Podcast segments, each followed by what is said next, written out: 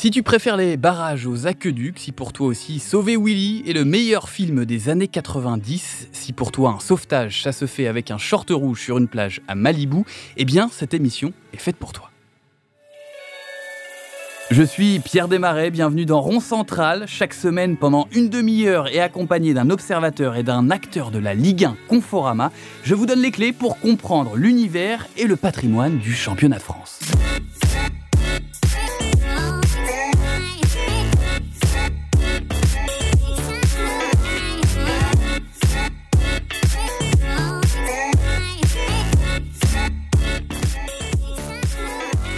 Aujourd'hui, nous avons le plaisir de recevoir un ancien joueur qui a disputé son premier match en 1988 avec l'OGC Nice et qui a participé au sauvetage du club en jouant les barrages pour sa deuxième saison l'année suivante. Un milieu de terrain qui a joué pour l'Olympique de Jean-Michel Aulas et celui de Marseille. Un globe-trotteur qui a traversé la Manche le temps d'une courte saison à Sunderland, puis les Pyrénées pour rejoindre le Rayo Vallecano avant de terminer sa carrière de joueur à Nice et d'en devenir l'entraîneur quelques années plus tard. Nice où il réussit une opération sauvetage en remplaçant Didier Olé-Nicole. Quoi de plus logique donc de recevoir un vrai roi euh, du maintien pour cette émission sur les sauvetages? En tout cas, merci Eric Roy d'avoir accepté l'invitation de Rond Central et surtout, bienvenue.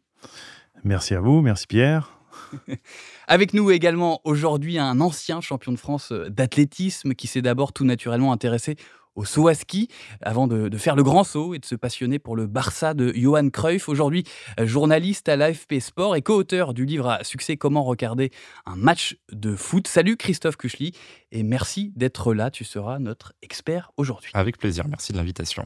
Et eh oui, aujourd'hui, on va rendre hommage aux équipes qui jouent chaque année ou non leur survie, parce que ce qui est dur quand tu joues le maintien, euh, c'est que tu sais que tu vas vivre une saison aussi éprouvante et méritante que celle du champion, mais que personne ne va s'en rendre compte. Déjà parce qu'aucun de tes matchs ne va être diffusé à la télé, puis aussi parce qu'il n'y a aucune coupe prévue pour les équipes qui arrivent à, se sauver. Du coup, on s'est dit qu'à notre façon, on allait rendre hommage à toutes ces équipes qui ont réussi à faire vibrer un peuple en se battant juste pour leur propre survie. Bienvenue donc dans cet épisode spécial sauvetage. Et justement, on va commencer par évoquer les, équipes qui sont habituées euh, chaque année à, sauver leur peau. On en a listé quelques-unes comme ça à la volée en préparant l'émission. Mais la première qui nous euh, est venue et qui malheureusement n'a pas rempli son, contrat cette année, c'est le Stade Malherbe de Caen. La saison a été compliquée de bout en bout. Alors on va essayer de comprendre pourquoi on arrive à se sauver et pourquoi parfois on, passe à côté.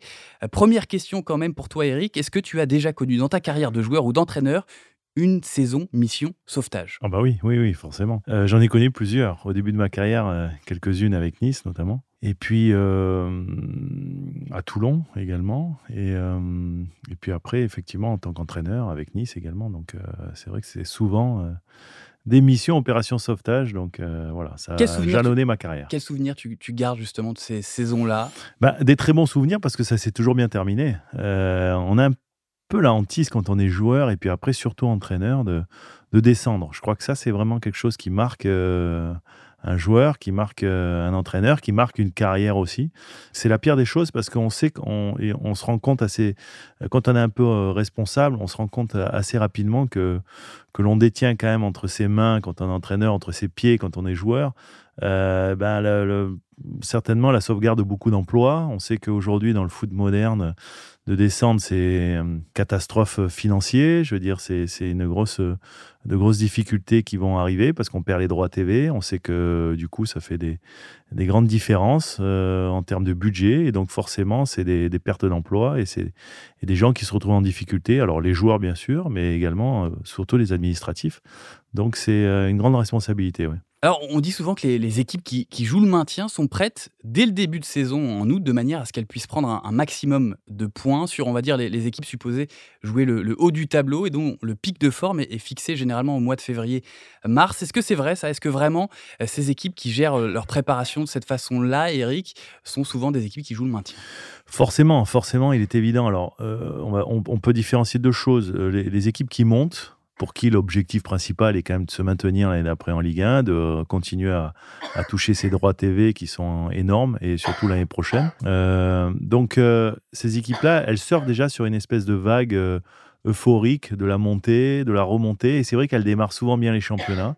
Après, elles s'essoufflent un petit peu parce que l'effectif, la fatigue, l'hiver qui approche. c'est vrai qu'après, c'est un peu plus difficile. Mais est-ce qu'il y a une malice dans la, préparation physique? Non, la malice, c'est d'être en forme dès le premier match. Donc, peut-être de reprendre avant les autres, de faire un peu plus de matchs, de savoir et de se préparer pendant ce mois, ce mois et demi de préparation, que ça va être difficile. Donc, quand psychologiquement, on est préparé à un championnat difficile, ben forcément, on se rend quelquefois les choses un peu plus faciles.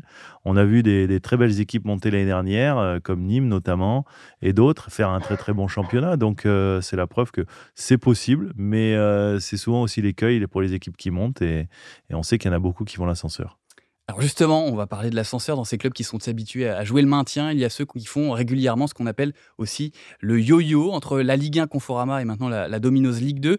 Et là, on pense aussi à, Valenciennes, Nancy, Caen, Ajaccio, peut-être aussi le, le, Stade de Reims, mais surtout au FC Metz, n'est-ce pas Christophe? C'est vrai, le FCMS est devenu un petit peu le, spécialiste de cette bougeotte. Alors, ils ont même fait encore mieux, parce qu'ils sont carrément descendus jusqu'en national. Donc, c'est-à-dire que c'est une, bougeotte qui a concerné trois divisions.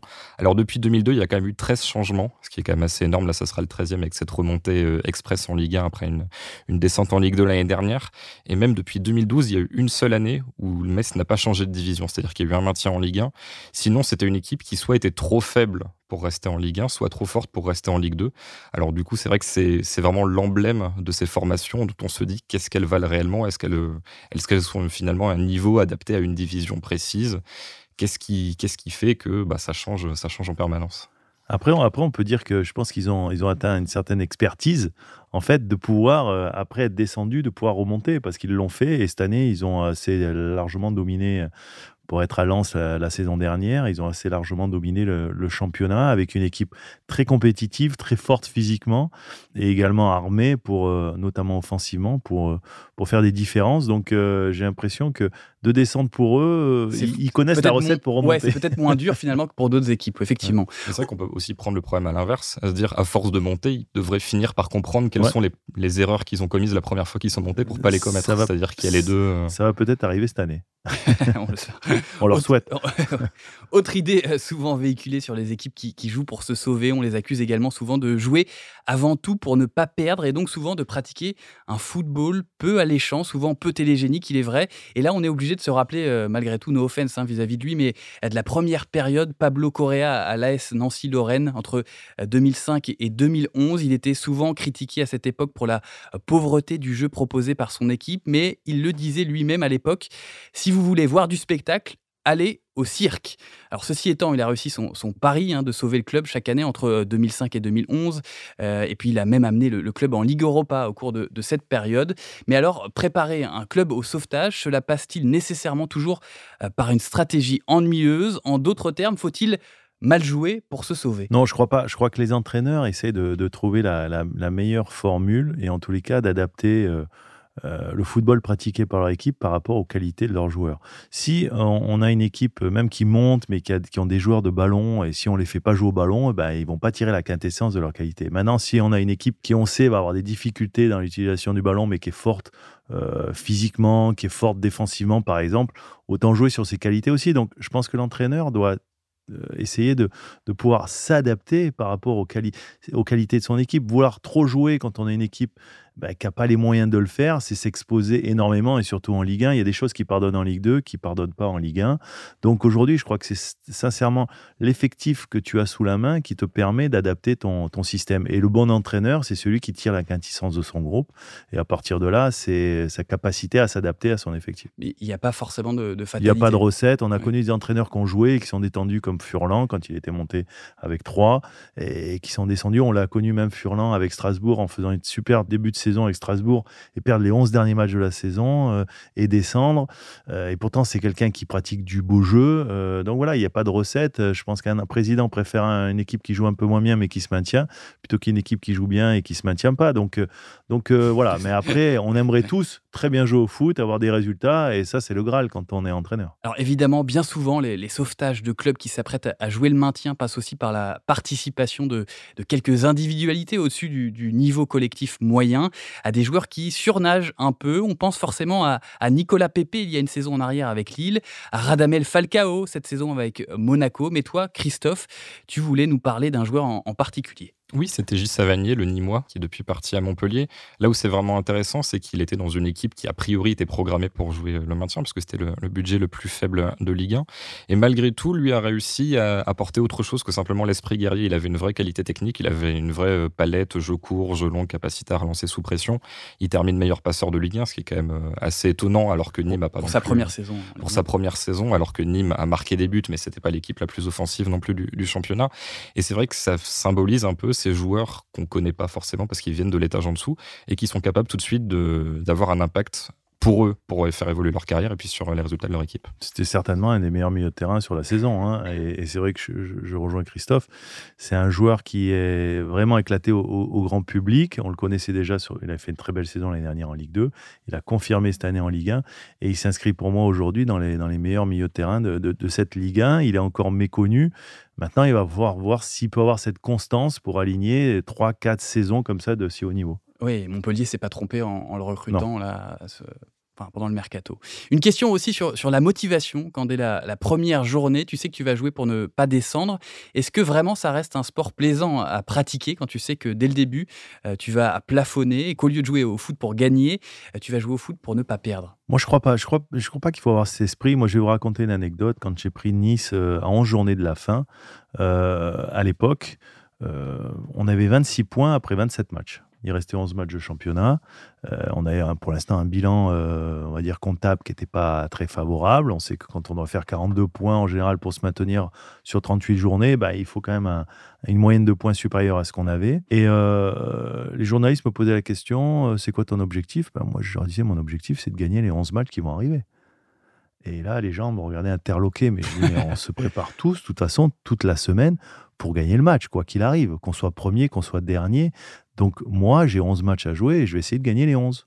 On a, on a, gagné le premier, on est allé gagner au Mans, qui était relégable comme nous, avec un but de Loïc Rémy. Là, on parle de joueurs notamment qui, quelquefois, sont au-dessus de, de, du niveau de, des équipes dans lesquelles elles sont. Et Loïc était un peu cet exemple type parce qu'il commençait à être en équipe de France et tout ça. Donc euh, j'avais la chance d'avoir ce joueur-là quand j'ai pris l'équipe.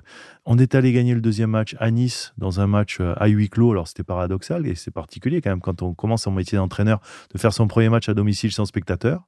C'était contre le PSG d'Antoine Comboiré et on a gagné un 0 avec un but de Loïc Rémy. Puis on est allé gagner le troisième match à, Toulouse, 2 euh, à 0, le Toulouse de Alain Casanova où à l'époque il y avait des grands joueurs quand même, Sissoko, euh, euh, Étienne Capou, enfin bon, une belle équipe de, Toulouse.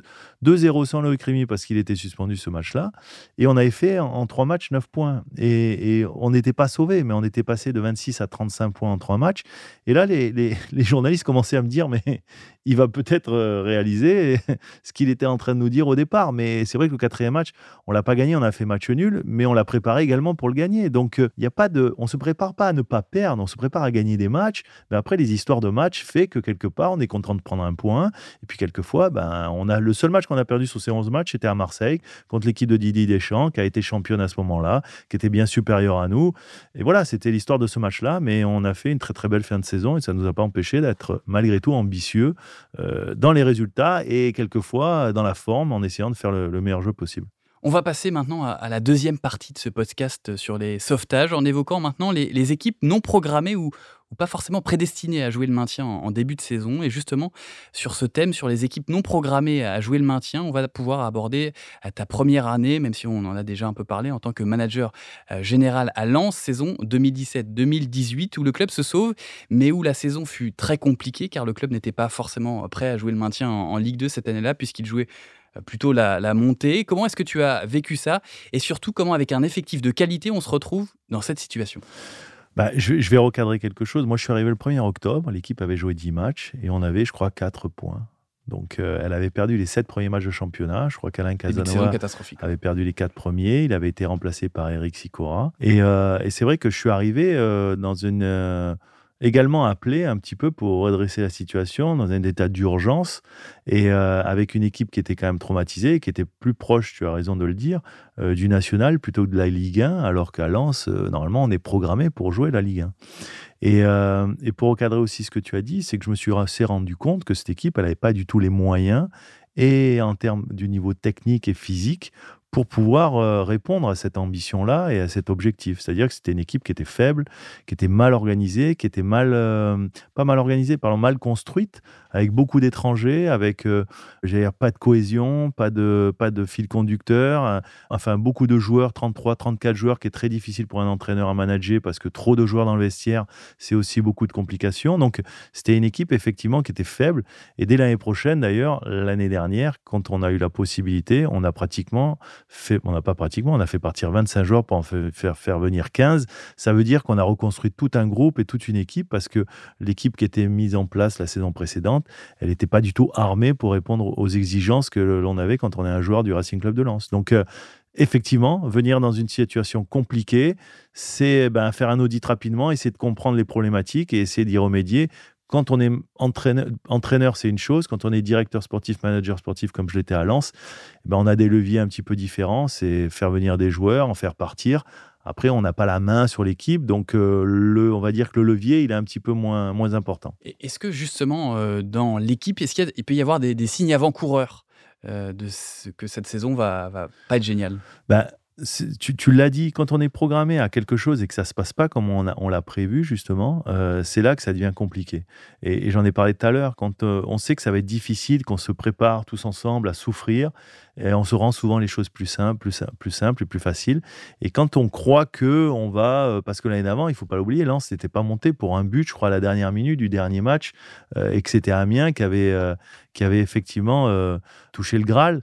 Donc, je crois que cette déception-là, le mauvais recrutement de l'intersaison, cumulé, euh, cette attente de croire qu'on va être, on va, on va être capable de pouvoir euh, atteindre encore les objectifs. Et à l'arrivée de si mal démarrer, il est évident que ça fait un gros décalage et que ça fait perdre confiance à l'effectif. Ça pose des problèmes avec les joueurs. Les problèmes des supporters qui viennent également parce qu'il y a une grande, grande déception. Eh ben, c'est aussi compliqué à gérer pour, pour les joueurs et le staff et le club. Tout ça fait qu'après, c'est une saison qui est compliquée et que l'essentiel quand je suis arrivé et l'objectif, c'était déjà de sauver l'essentiel, c'est-à-dire de rester en Ligue 2. Alors, ce qu'on a fait, mais il est évident que ça a, été une saison très difficile, et mentalement, et moralement, et psychologiquement pour les joueurs et puis pour le, pour le club. Dans ces moments-là, est-ce qu'il vaut mieux avoir des joueurs expérimentés qui ont l'habitude de vivre ces situations-là, ou plutôt des jeunes qui sont un peu insouciants et qui vont peut-être pas, avoir ce blocage au moment de jouer Il faut avoir le, bon compromis, ce que le club et ce que l'effectif n'avait pas des joueurs responsables, des joueurs capables dans la tempête euh, sur lequel on peut se reposer. Il y en avait très peu. Des jeunes joueurs de qualité, il y en avait au centre de formation et qui étaient déjà dans cet effectif-là, mais ils n'avaient pas la capacité, la possibilité de se reposer sur ces, sur ces joueurs d'expérience qui euh, sont capables à un moment donné de prendre eh ben, les responsabilités sur, leur, sur leurs épaules. Donc, euh, donc c'est vrai que c'était compliqué. Comme je l'ai dit, il y beaucoup d'étrangers. Je crois qu'il y avait pratiquement 10-12 nationalités différentes. Un capitaine qui parlait anglais dans le vestiaire, c'était quand même pas banal. Euh, tout ça, c'était très compliqué, je pense, pour l'entraîneur, pour Eric Sicora, qui malgré tout a rempli les objectifs et, a sauvé le club. Donc, euh, il faut lui tirer un, coup de chapeau par rapport à ça. Mais c'est vrai que c'était une saison très compliquée. Autre exemple en, tête d'équipe pas prête pour les, combats du, maintien, mais qui s'est retrouvé à le jouer et qui est euh, passé à vraiment deux doigts hein, de descendre. C'est le Paris Saint-Germain d'Amara Adiane et de Paul Le Guen. Les Parisiens se retrouvent relégables jusqu'à la 34e journée.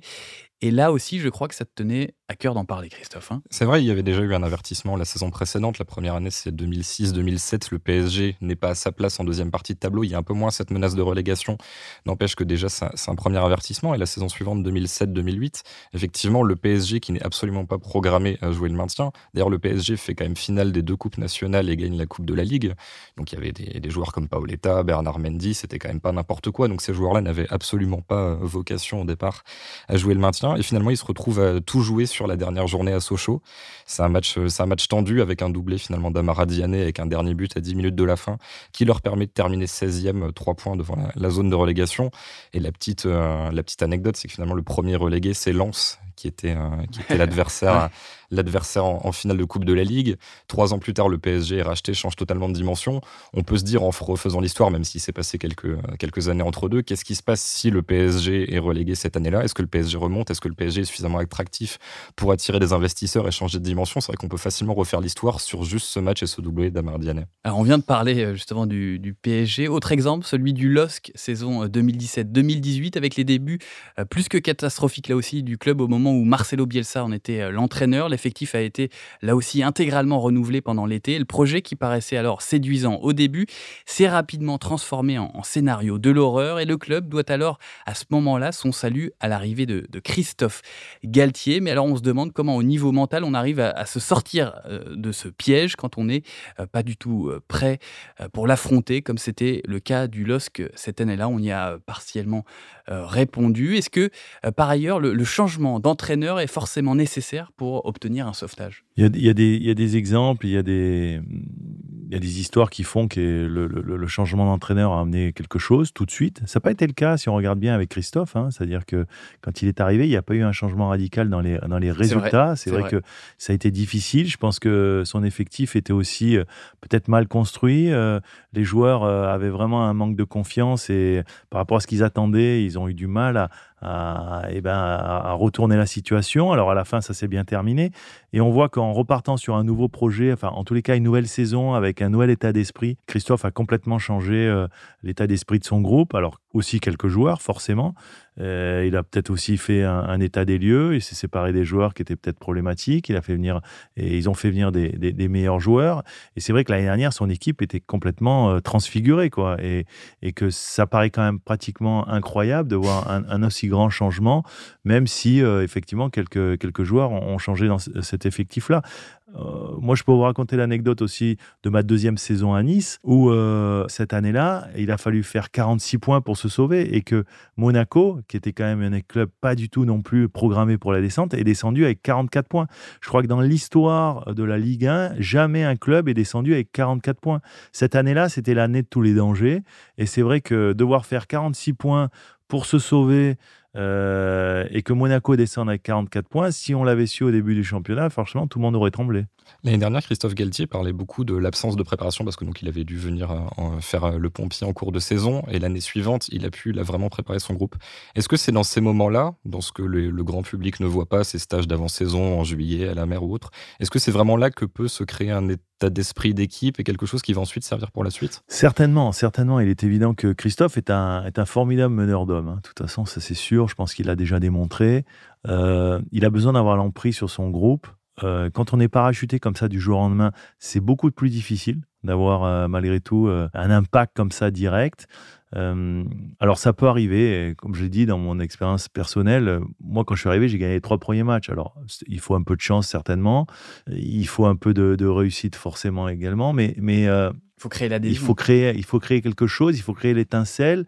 Mais c'est vrai que c'est compliqué à expliquer, mais il est évident que de prendre une équipe au début du championnat où on peut cadrer les choses, où on peut mettre en place son, son projet de jeu, son projet, euh, euh, ses, principes de jeu également, c'est vrai que c'est toujours mieux. Euh, c'est important aussi dans une préparation de, de, fixer un cadre, un cadre de vie, parce que je moi personnellement, je suis intimement convaincu qu'avant de bien jouer ensemble, il faut pouvoir bien vivre ensemble.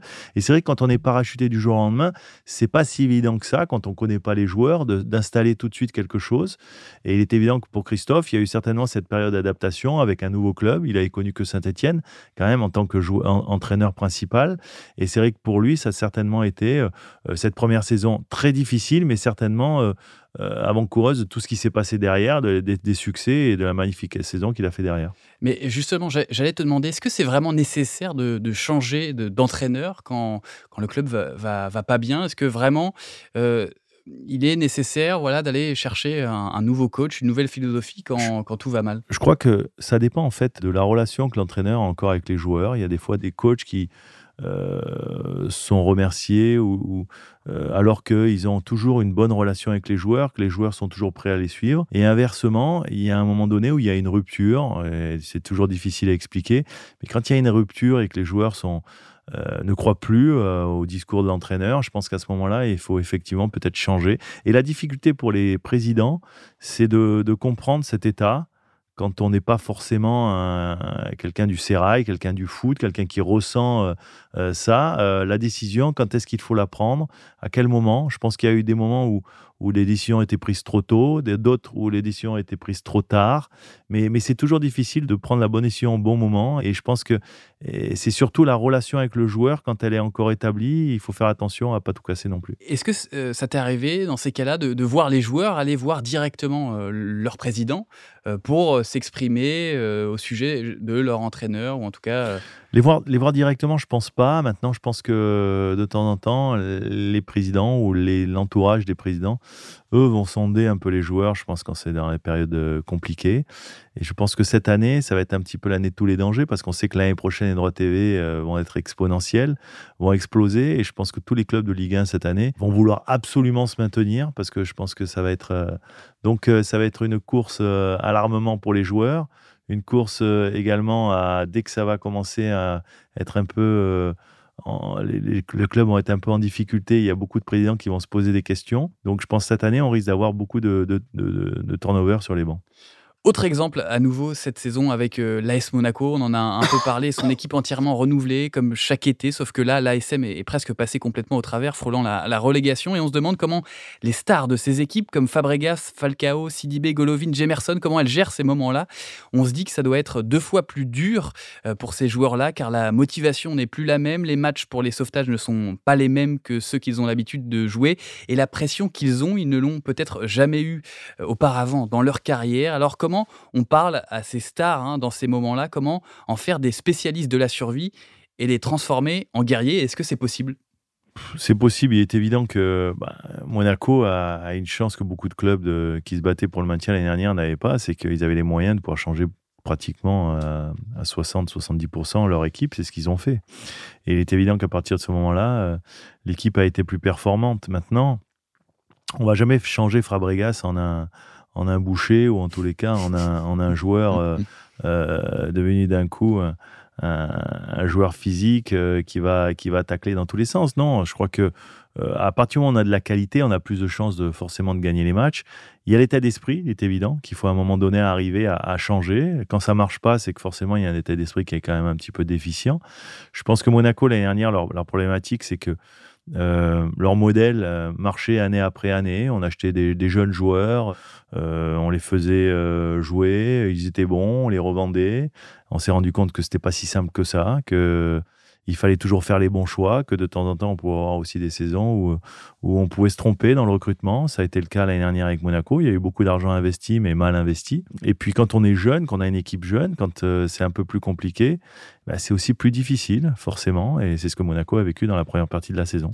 Il est temps d'aborder euh, la dernière partie de cette émission sur les sauvetages in extremis. Et là, à nouveau, on va être obligé de parler du, plus grand exploit de sauvetage jamais réalisé en, Ligue 1, Conforama, celui du Toulouse Club avec un, un certain Pascal Duprat, Christophe. C'est vrai, ce sauvetage, d'abord, c'est un chiffre, c'est 10 points de retard sur euh, la zone de flottaison à 10 journées de la fin. C'est quelque chose qui n'avait jamais été fait de réussir à se maintenir. À ce moment-là, c'est vrai que quand Pascal Duprat prend ses fonctions, on se dit, bon, il va, il va faire au mieux, mais bon, ça n'a jamais été fait, ça paraît compliqué. Il remplace Dominique Arribagé. Et finalement, il réussit à transformer son équipe. Il réussit à d'abord à faire croire que c'est possible. Finalement, à quasiment être maintenu avant la dernière journée. Il reste juste un dernier petit écueil, c'est battre Angers. À ce moment-là, Toulouse a réussi la première partie de la mission, à savoir sortir de la zone rouge. Il faut quand même gagner ce, ce dernier match. Angers n'a plus rien à jouer. Et pourtant, Angers mène 2-1 un quart d'heure de la fin. Alors là, on se dit, est-ce que tout ça n'a pas été fait en vain? Et finalement, coup sur coup, en deux minutes, 78e but de Bryce Waite et 80e but de Bodiger, le fameux but de Bodiger. Le fameux coup franc. Le fameux coup franc. Et c'est vrai que ça rentre euh, dans la légende pour deux choses. Bon, déjà, il y a forcément il y a la, la personnalité de Pascal Duprat. Il y a ce scénario sur le dernier match. Il y a les chiffres, comme je disais, avec cette remontée incroyable. Mais il y a aussi le fait que ça a été immortalisé par les, par les caméras de télévision.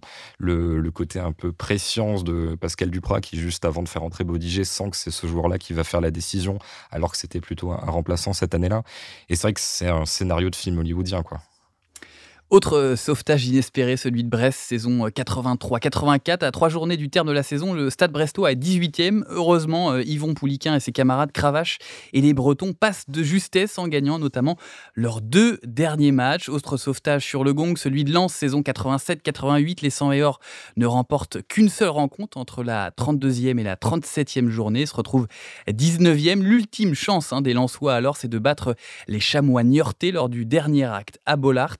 Vraie finale pour éviter la, relégation entre deux mal classés.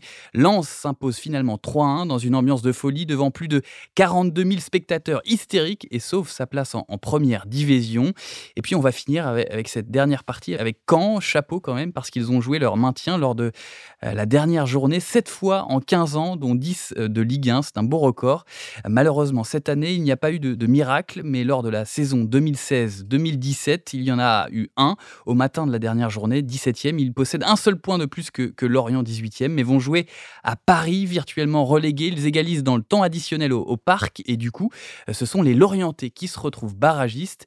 Quand tu joues euh, ta peau, comme ça a été euh, le cas avec Caen, comme tu as pu le vivre, Eric, avec Nice, qu'est-ce que tu dis à ton équipe avant de jouer le dernier match, celui qui peut tout changer? C'est toujours difficile de. Il n'y a, pas de méthode. Hein. Je crois que ce qui est en même temps extraordinaire, c'est que c'est l'histoire qui avance et c'est elle qui vous fait trouver les mots, au moment où il faut. Euh, c'est elle qui. On peut pas le dire comme ça que on prépare les choses à l'avance et tout ça. Non, c'est des choses qui viennent et euh, c'est les matchs précédents. C'est c'est euh, comment tu sens tes gars. je crois qu'il n'y a pas besoin de leur mettre de pression supplémentaire. Je crois qu'effectivement nous, je me rappelle, on avait fait on avait fait un petit film dans le vestiaire. alors, c'est marrant parce que l'anecdote, c'est que le, le match 37e journée, on reçoit Lorient quand euh, on joue cette, euh, cette saison-là où on fait 46 points pour se sauver, on a 43 points avant de jouer cette 37e journée. On reçoit Lorient et on se dit, si on bat Lorient, je pense que l'histoire sera entendue. Donc, euh, pour ce match-là, on essaye de faire une préparation un peu psychologique pour les joueurs. Alors, ça peut être à double tranchant et, on fait un petit film justement avec les enfants, les épouses qui donnent un petit mot comme ça dans le vestiaire, 10 minutes avant d'entrer sur le terrain. On se regroupe, on se met tous dans le noir et on passe pour que ça soit poignant et que ça, que ça, que ça touche les joueurs. Et c'est vrai que c'était le cas, on s'est retrouvé comme ça. Et on fait une super entame de match contre euh, ce match de Lorient. On marque deux buts assez rapidement. On gagne 2-0 en, gérant la fin de match. Et, mais ce qui était terrible, c'est qu'on a, on, a 46 points et on regarde tous les autres résultats. Et tout le monde avait gagné ce soir-là. Tous ceux qui étaient derrière nous également. Donc, euh, on a dû aller à Valenciennes pour le dernier match sans être sûr de se sauver encore après cette 37e journée en ayant déjà 46 points. Donc, euh, donc ça, c'était incroyable. Mais, mais c'est vrai que je me rappelle de cette, de, de cette chose-là parce que c'est quelque chose qu'on avait préparé dans la semaine dans le vestiaire. Pour le vestiaire, je veux dire, avant le match et que ça avait marché. Maintenant, euh, euh, on ne sait jamais comment les joueurs peuvent réagir. Un peu trop d'émotions, et on l'a vu notamment avec les Brésiliens à la Coupe du Monde, peut être aussi négatif. Pas assez d'émotions, bah, ça peut aussi être négatif. Donc, c'est toujours trouver le juste milieu, prendre les bonnes décisions au bon moment. Quand on est dans du management, c'est ça aussi le rôle d'un entraîneur, c'est d'essayer de prendre les bonnes décisions quand il faut. Voilà, on arrive malheureusement déjà à la fin de cette émission, mais avant de se quitter, on vous allez euh, tour à tour, messieurs, nous donner, si vous le voulez bien, euh, trois conseils pour sauver les équipes en, difficulté des, des, auditeurs qui nous écoutent. Et allez, honneur à, Christophe pour ces conditions à réunir si on veut sauver son club. Alors, il y a trois temporalités. La première, c'est en avant-saison, c'est faire un stage façon commando, un peu GIGN, tout ça, pour vraiment... Euh, vraiment souder le groupe, savoir qu'on peut compter sur l'autre dans les moments difficiles. Le deuxième, c'est en cours de saison on peut changer d'entraîneur, mais si on change d'entraîneur, éviter de quelqu'un qui fera l'inverse de ce qu'a fait le précédent sur tous les plans, notamment sur le plan du jeu. Parce que si on a joué au sol pendant 25 euh, journées, si on se met à balancer des longs ballons à la 13e, ça peut un peu perturber les, joueurs. Et la troisième, c'est d'éviter de prendre les appels des agents en fin de saison. Parce que si autant un club euh, peut couler, ça peut, ça peut être compliqué. S'il y a une descente, les joueurs pourront retrouver un club derrière. Donc c'est sûr que si on commence à négocier des portes de sortie, à prendre, à prendre les appels des gens qui, des clubs qui sont intéressés par les joueurs, ça peut un peu faire lâcher dans les têtes. Toi, Eric, le, roi du, maintien, euh, quel conseil aimerais-tu euh, donner à ces clubs menacés de relégation? Bah Déjà, prendre un entraîneur qui a une grande confiance en lui et qui croit en ce qu'il euh, en ce qu'il raconte, qui croit en ses en j'allais dire en ses principes et en, en sa vision du foot. Ça c'est déjà primordial. Dans entraîneur, il y a entraînant et c'est vrai que je pense qu'il faut être quand on est entraîneur entraînant et inspirant. Et pour ça, il faut que je pense qu'il faut avoir de l'ego et il faut avoir une grande confiance en soi. La deuxième chose que je dirais, c'est essayer de construire un groupe où tu as des vrais mecs. C'est-à-dire au-delà des bons footballeurs, des mecs qui aiment le foot, des mecs qui euh, sont responsables et des mecs qui sont capables effectivement de, euh, de jouer les uns pour les autres et qui, euh, et qui vont aimer ça en plus. Donc, et ça, c'est pas donné à tout le monde parce que quand on construit un effectif, on est toujours plus attaché à, à peut-être le bon technicien, le bon joueur, sans voir l'homme derrière. Et je pense que c'est les hommes surtout qui, qui font des grandes aventures et notamment des maintiens, c'est des grandes aventures. Donc euh, euh, ça, c'est important. Après, la troisième chose, je crois que ce qui est important pour se maintenir, c'est aussi dans le club de sentir que tout le monde est derrière toi. Et pour ça, je dirais que la relation président, entraîneur, un directeur sportif, si jamais il y a un directeur sportif, elle est primordiale parce que c'est comme ça qu'on atteint les objectifs. Parfait. J'espère que les clubs menacés de, relégation l'année prochaine nous écoutent ou nous écouteront d'ici là. En tout cas, merci beaucoup, Eric Roy, d'être passé nous voir sur Ronce Central. C'est un, vrai plaisir. C'était un plaisir. J'étais souvent dans Ronce Central, moi, en plus. Bah, euh, parfait. Vous étiez prédestiné à venir là. Merci aussi beaucoup, euh, Christophe Kuchli, de nous avoir accompagnés sur cette émission.